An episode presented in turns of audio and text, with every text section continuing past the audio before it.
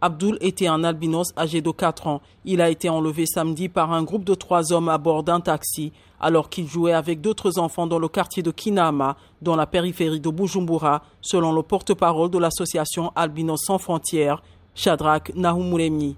Ses ravisseurs ont alors pris la route de la province de Chankuzo, située à 230 km de Bujumbura, où ils l'ont tué et démembré. Un enfant qui gardait du bétail les a vus et a donné l'alerte, ce qui a permis l'arrestation de deux des trois malfaiteurs, a indiqué M. Nahumuremi. Une vingtaine d'albinos ont été tués au Burundi depuis 2008 et leurs membres sont souvent revendus en Tanzanie où ce genre de rituel est courant.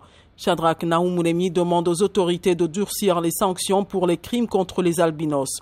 Il demande aussi que la population comprenne que les albinos sont des êtres humains comme eux qui doivent être respectés comme toute autre personne.